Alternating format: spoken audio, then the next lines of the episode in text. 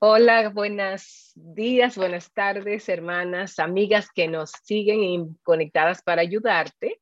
Eh, bienvenidas, muchas gracias por eh, conectarse con nosotras en este episodio.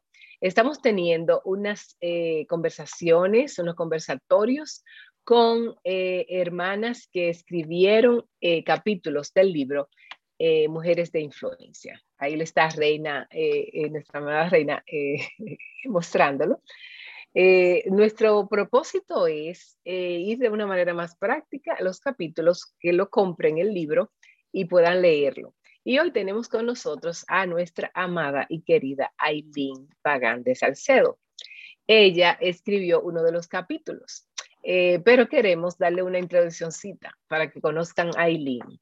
Yo sé que muchas de ustedes la han visto ya en el programa Mujer para la Gloria de Dios. Así que eh, ella también es una mujer muy interesante, tiene muchísimo que aportar en el servicio eh, para que nosotros también podamos seguirle. Pero queremos escuchar de ella. ¿Cómo estás, Aileen? Y nos gustaría que otra que nos dijera brevemente quién eres eh, para entonces entrar en materia con los, lo que tenemos que preguntarte del capítulo. Hola Vilma, ante todo muchas gracias eh, por la invitación para compartir con ustedes en este espacio. Como ya mencionaste, Aileen Pagan de Salcedo, o sea, estoy casada, eh, tengo ya veintitantos años de casada, no me acuerdo. a veces pasa, no solo los hombres. Eh, un buen tiempo viviendo en feliz, feliz unión matrimonial.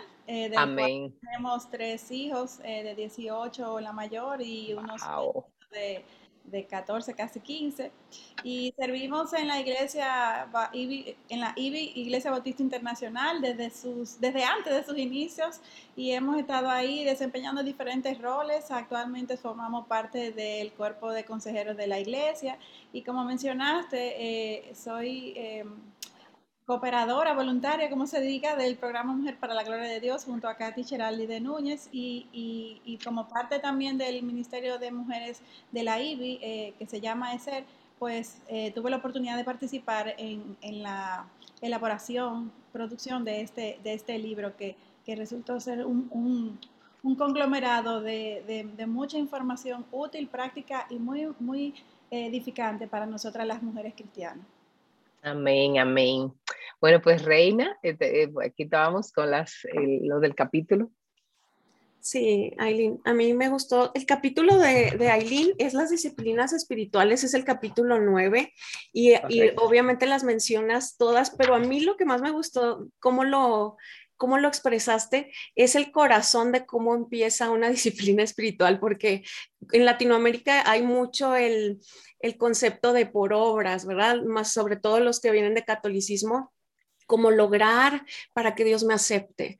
Pero ahora me gustaría platicar contigo cómo también se ve un movimiento que es todo lo contrario, que es tú no tienes que hacer nada, Dios ya hizo todo, no te va a costar, es tú relájate y no se habla de disciplina, de hecho se habla muchísimo de gracia, que es verdad, y ya el Señor hizo todo, no es necesario hacer nada más, pero no se habla de la santificación y de que nos va a costar. Entonces me gustaría que nos, que nos hables cómo expresas tú en el capítulo esto eh, y, que nos des ideas prácticas de cómo hacer para no caer en estos extremos de, ya Dios hizo todo, yo a gusto, o tengo que hacer todo para ganar lo que Él ya hizo. Así es. Eh, Reina, muy buena la observación que haces, porque definitivamente nuestra mayor audiencia es, es latina, que viene de un trasfondo en donde hemos sido eh, muy influenciadas por el contexto católico eh, y, eso tiene una repercusión en nuestra concepción del mundo, queramos o no. Por ende, eh, tendemos a creer que, esta relación con Dios está muy, relacionada a las obras que hagamos para ganarnos el favor de Dios, para poder entrar al cielo. Y, entonces llegamos eh, a, caemos en una posición en donde nos afanamos mucho en hacer y, y, eso es importante, pero dejémoslo de momento a un lado para concentrarnos en lo siguiente. Dios no necesita que nosotros hagamos nada. La salvación es un regalo que hemos recibido por gracia, porque Dios nos mm. amó primero cuando nosotros éramos sus enemigos, como nos dice la palabra. Amén La salvación es un regalo. Lo tomamos, lo recibimos con un corazón agradecido. Ahora bien, ¿cuál es la mejor evidencia de que Jesucristo es nuestro Señor y nuestro Salvador? Nuestras obras, nuestras buenas obras. ¿Por qué? Bueno, porque los mandamientos mismos nos dicen, primeramente, amar a Dios sobre todas las cosas. Cuando yo amo a Dios, yo tengo que tener una vida que refleje ese, Dios santo, ese Dios bondadoso, ese Dios misericordioso. Eso se traduce en obras que apunten hacia, e, esas cualidades de nuestro Dios. Y el segundo eh, gran mandamiento es amar a tu prójimo por, encima de ti mismo. Entonces, eso también eh, se, debe de traducir en nuestras obras, en la forma en que nosotros nos relacionamos con los demás. Y es, al hacer estas buenas obras, ¿qué hacemos? Glorificamos a Dios primeramente y apuntamos a otros hacia el Señor y, evidenciamos de que el, Rey y Señor de nuestras vidas es, es Jesucristo. Entonces, lo primero es eh, aceptar este regalo de la salvación como lo es, un regalo de gracia, que debe de traducirse en nuestro diario vivir en, en acciones de misericordia, de bondad, de, de paciencia, de tolerancia, de amor, así como Cristo nos manda, así como Cristo mismo nos ha tratado a nosotras primeramente. Excelente. Una congruencia. Me gusta que, de hecho, inicias diciendo, lo voy a leer aquí textual, lo que somos, nuestro pensar y sentir, nuestros gustos y pasiones, y lo que hacemos día a día dependerá de lo que Cristo signifique para nosotras. Y qué cierto es, qué cierto es esto. Otra cosa que me gustaría que, que nos comentaras, es como nosotros como mamás, y yo sé que tienes experiencia ya como mamá eh, y que varias mamás te han de preguntar, ¿cómo podemos animar a nuestros hijos a crecer en las disciplinas espirituales, o sea, qué razones darles. Y yo sé que todo empieza por nosotras, pero ¿cómo, cómo animas tú como mamá a tus propios hijos y qué ideas, ideas puedas dar a nuestras amigas de Conectadas para ayudarte para que ellas también desde pequeños los animen en estas disciplinas? Yo creo que, perdón, yo creo que el, el primer ingrediente es que nosotras de manera personal tengamos una relación íntima, viva y activa con, nuestro Señor Jesucristo de, total dependencia. Eh, eso es algo que no sale de manera natural, eso es algo por lo cual incluso tenemos que orar. Algo por lo cual yo oro continuamente al Señor es que me dé pasión por Él, porque cuántas veces me veo eh, en momentos en donde lo que menos quiero es leer su palabra, orar. Esa es mi condición, esa es mi realidad, no sé la de otras. Pero, eh, pero eso, eso, con eso es lo primero que debo de luchar, porque a través del tiempo he entendido que a medida de que estoy más cerca con el Señor, en mayor intimidad con Él, pues entonces puedo deleitarme más en todos sus mandamientos y como dice la palabra, terminan siendo no gravosos. Y eso todo eso, mientras, mientras todo eso está sucediendo, mis, mis hijos están a mi alrededor viendo. Eh, eso no significa que yo no peque, eso no significa que yo le falle, muchísimo, muchísimo. O sea, a mí me pasa como Pablo, que lo que quiero hacer no hago y lo que debo hacer y lo que no debo hacer, eso hago.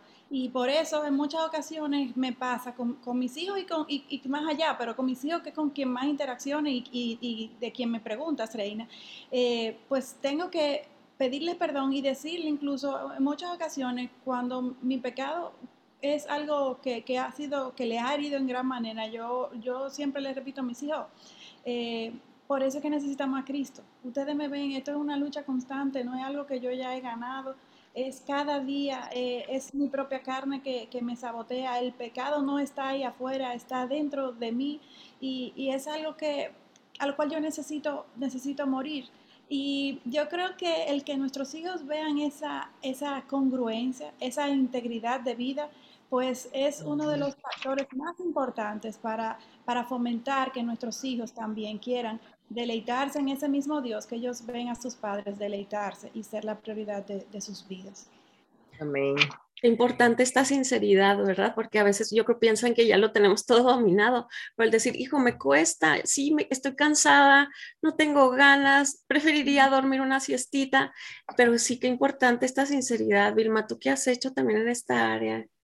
Bueno, realmente eh, yo cuando empezaron ustedes a hablar recordaba que muchas veces eh, yo me sentaba en mi cama, en un rincón, y las niñas venían y yo le compraba una, una libretita, una Biblia de esas como de niños, y ellas se sentaban como una sillita también, o sea, empezar a hacer esos pequeños como eh, lugarcitos o momentitos para que ellos también empiecen a, ah, ven que yo, ven, siéntate conmigo, que yo también estoy haciendo esto, eh, estoy leyendo este libro, estoy leyendo esta, la Biblia, ven, vamos a orar, cierra tus ojitos. Inclusive yo tenía canciones para los niños, vamos a orar, cerrando los ojitos, o sea, como para que ellos vean que es algo como, es algo bello, es algo bueno, es algo divertido, pero es un momento eh, importante, o sea, que muchas veces la mamá no saben, no sabemos cómo comenzar.